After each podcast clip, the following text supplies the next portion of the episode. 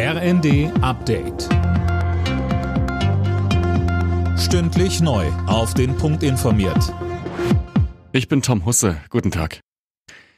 Die deutsche Politik trauert dem Wolfgang Schäuble. Der frühere Bundestagspräsident ist im Alter von 81 Jahren gestorben.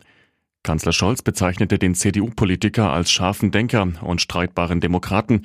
Auch CDU-Chef Merz zeigte sich bestürzt über Schäubles Tod. Unser Land verliert mit Wolfgang Schäuble einen Ausnahmepolitiker, der über fünf Jahrzehnte Deutschland und Europa tief geprägt hat.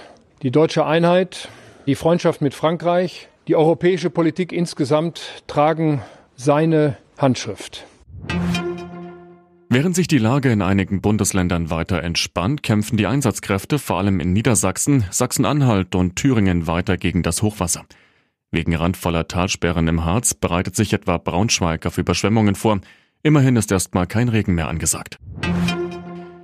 Kurz vor Jahresende ist klar, 2023 wird das wärmste Jahr seit Aufzeichnungsbeginn in Deutschland.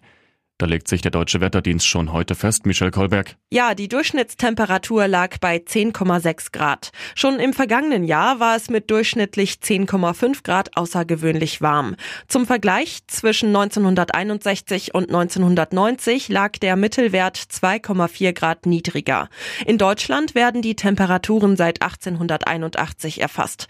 Auch weltweit gesehen war das Jahr das wärmste seit Aufzeichnungsbeginn. Das hatte das EU-Erdbeobachtungsprogramm Programm Copernicus zuletzt mitgeteilt. Jetzt zum Jahresende ziehen die Spritpreise nochmal an. Der Liter E10 ist im Vergleich zur Vorwoche laut ADAC im Schnitt einen halben Cent teurer geworden, Diesel einen Cent.